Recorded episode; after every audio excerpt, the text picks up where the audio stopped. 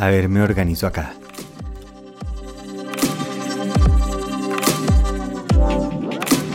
El futuro.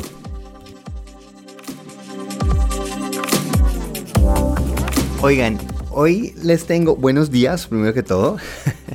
y he estado oyendo un episodio del ex Fitman que está entrevistando a Lee Cronin, que es un profesor de química, y le publicaron hace poco un paper, un estudio en la revista Nature que generó mucha polémica.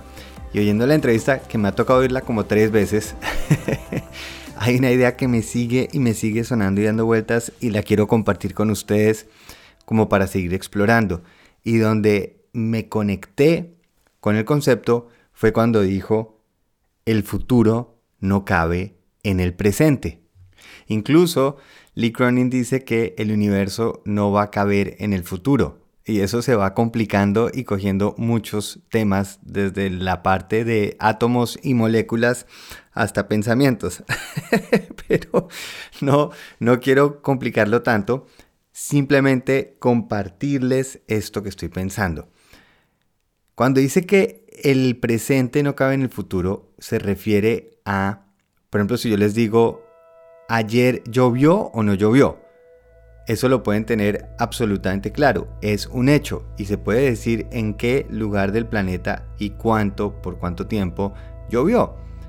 Pero si yo voy a decir que en dos meses si va a llover o no, no tengo ese control. Yo puedo decir, ayer me comí una galletica no puedo tener la absoluta garantía que mañana me va a comer una. Por lo cual, donde vive el futuro es en nuestra mente, es en esa capacidad de ver opciones. Porque podemos imaginar muchísimas más cosas que pueden suceder que las que están sucediendo. y eso sí es muy fácil. En el presente lo que tengo alrededor es un hecho, eso ya es una realidad.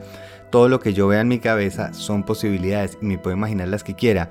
Usando un ejemplo de David Eagleman, él dice, imagínense si yo boto una bolita de ping pong al suelo, pues seguramente tengo bastante alta la capacidad de predecir cómo se va a mover esa bola de ping pong, cómo rebota, dónde llega. Donde se complica es imagínense si dentro de un cuarto pongo 500 trampas de ratón en donde hay una bolita de ping pong en cada trampa y después dejo caer una sola bola de ping pong y empieza a detonarse estas reacciones de las trampas y haciendo volar las bolas de ping pong por todas partes. Se nos complica muchísimo poder predecir todos esos movimientos. Ahora imagínenselo a nivel de átomos o moléculas si quisiéramos poder predecir lo que va a suceder. Aquí. Entonces, claro, se nos llena la cabeza de todas las cosas que están sucediendo y si además a eso le sumamos lo que nos estamos imaginando, que es ese futuro.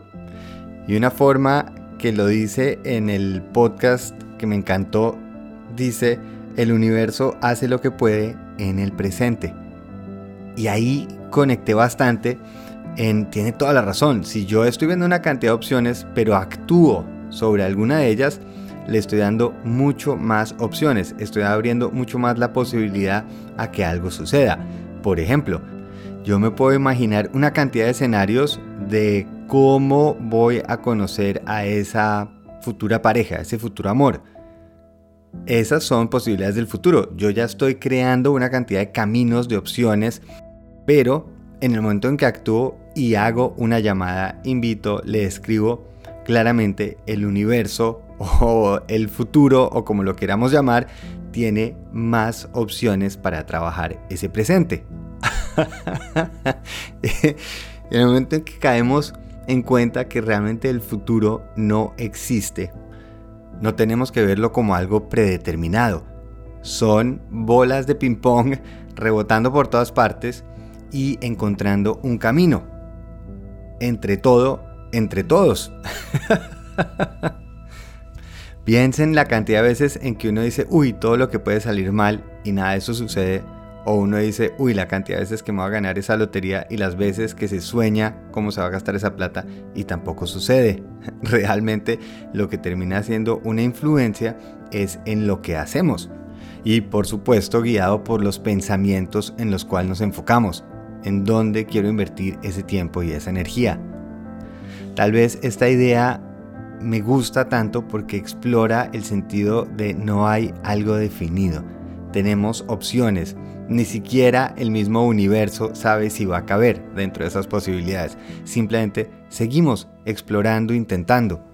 Y lo que es más increíble es que a lo largo de ese desarrollo del futuro se ha venido progresando. Es decir, se han formado galaxias, se han formado estrellas, planetas, se han formado células, se ha formado vida, árboles, manatís, caracoles, personas. En ese futuro, ese proceso ha generado progreso. Y me encanta ver con ilusión el futuro, en donde sentimos que estamos en ese mismo camino, en esa misma dirección, en donde hay posibilidades y esas posibilidades nos llevan a la evolución, a esa mejora. Tal vez nos podemos relajar en no tratar de mejorar el futuro, sino entender que el futuro es mejor.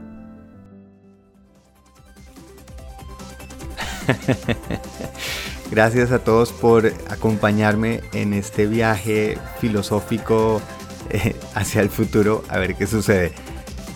Me encantaría oír sus opiniones. Me pueden escribir a pablo o en Instagram quiero mi rush o aquí directamente en la sección de comentarios cómo ven el futuro. Un muy feliz viaje.